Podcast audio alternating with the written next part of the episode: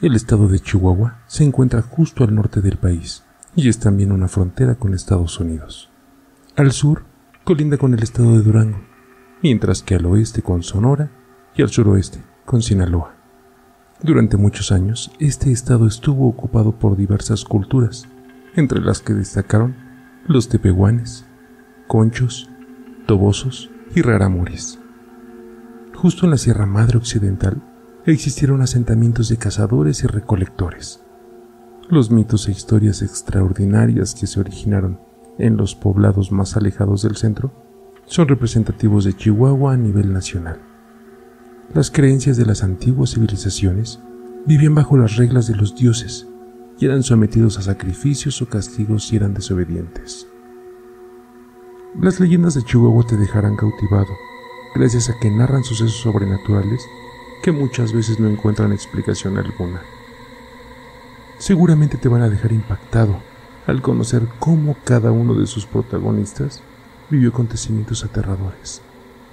Aquí podrás escuchar las mejores y más populares leyendas de Chihuahua, que te permiten conocer más sobre las tradiciones mexicanas con un toque de terror.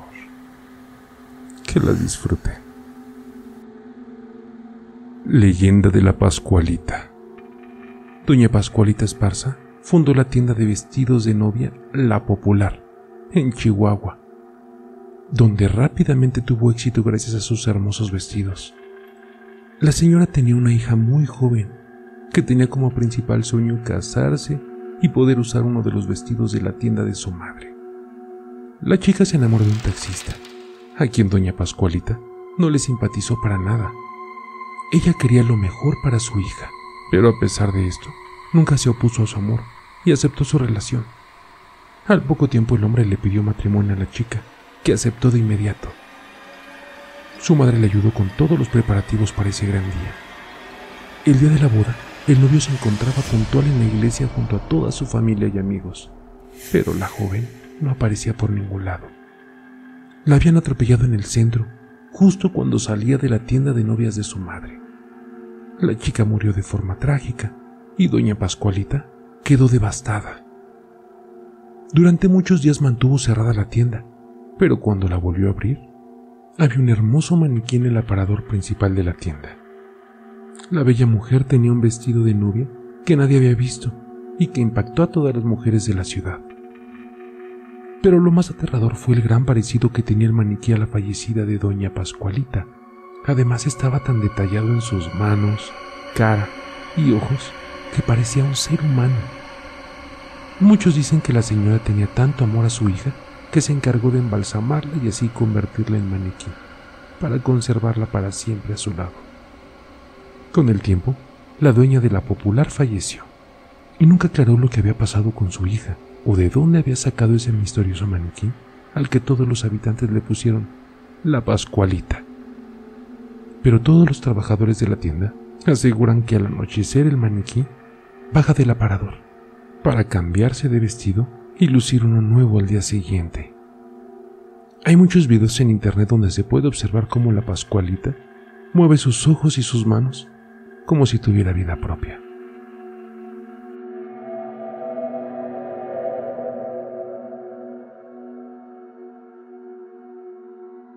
Leyenda del Panteón de los Niños en Ciudad Juárez. En la avenida Francisco Villarreal de Ciudad Juárez se encuentra ubicado el Panteón de los Niños.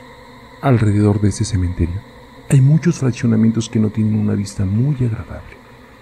Al asomarse por sus ventanas pueden observar las tumbas de los pequeños niños que fueron sepultados desde el año 1900. Este panteón tiene muchas tumbas de pequeños niños que murieron por viruela y otras enfermedades. Las cruces son de madera y únicamente tienen el nombre del niño fallecido. Durante la noche se pueden escuchar voces de pequeños niños jugando. Los niños también han tocado la puerta de muchas de las casas cercanas. Algunos de los vecinos prefieren mantener cerradas las ventanas y no abren las puertas. Hace algún tiempo, Antonio se dirigió con sus amigos para averiguar más sobre esta leyenda. Pensó que nada de esto era verdad y que solamente se trataba de inventos de los vecinos de los fraccionamientos. Al llegar, vio que una pelota se atravesó en su camino Entonces detuvo su auto para evitar atropellar a los niños que jugaban con la pelota. Pero para su sorprendente sorpresa, escuchó risas y gritos, pero nunca vio a ningún niño. Entró al panteón y escuchó que alguien corría entre los arbustos. De inmediato volvió a su auto, pero no podía abrir la puerta. Cerró los ojos y comenzó a rezar con mucho miedo. Al abrirlos vio que su auto tenía marcas de tierra en forma de pequeñas manitas de niños por todos lados. Entonces intentó abrir nuevamente la puerta de su auto y pudo entrar. Arrancó de inmediato y justo cuando se encontraba de salida, un niño con vestimenta de manta y pistola se paró frente a él durante unos segundos mirándolo a los ojos. Se cree que fue el espíritu de un niño que murió durante la revolución defendiendo a su padre. Antonio tuvo que acelerar su auto y salió del lugar, pero mientras conducía por la carretera, tuvo un terrible accidente que le quitó la vida. Lo único que se encontró dentro de su auto fueron antiguos juguetes de niños.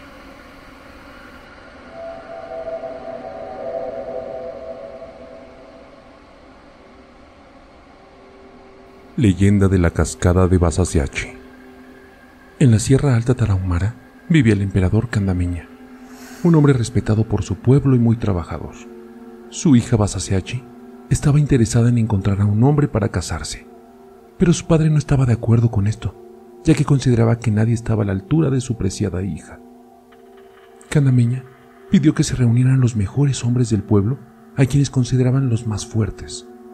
Les ofreció la mano de su hija, a cambio de pasar una serie de pruebas que pondrían en riesgo su vida. Aunque no estaban muy convencidos, al ver la belleza de la princesa Basaseachi, aceptaron los retos de su padre. Las pruebas fueron tan difíciles y duras que la mayoría de los aspirantes murieron. Al final, solamente quedaron cuatro hombres. Pamachi, el señor de la barranca. Karichi, señor de las huellas del viento. Tonachi, el señor de la cima. Y Arenaponapuchi, señor del Valle Verde.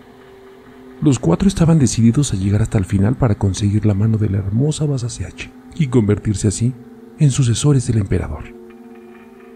Pero cada niña era un padre demasiado celoso, así que realizó una prueba final para los cuatro hombres. Ninguno de ellos pudo sobrevivir a su última prueba, así que la pobre princesa no tuvo candidato para casarse. A pesar de que su padre estaba feliz, Basaseachi entró en una terrible depresión que la llevó al suicidio. Corrió con mucha fuerza y se aventó al abismo desde lo alto de las montañas. Su padre, al verla saltar, utilizó todos sus poderes para convertirla en una hermosa cascada. Mientras su cuerpo caía, su cabello se convirtió en un gran río cristalino que la atrapó para siempre. Muchos dicen que el emperador Candameña se sintió tan mal de haber sido el culpable de la tragedia de su hija que enfermó gravemente y al poco tiempo murió. Su espíritu está condenado a vagar cerca de la cascada Basaseachi, custodiando a su hija y esperando que un día lo perdone.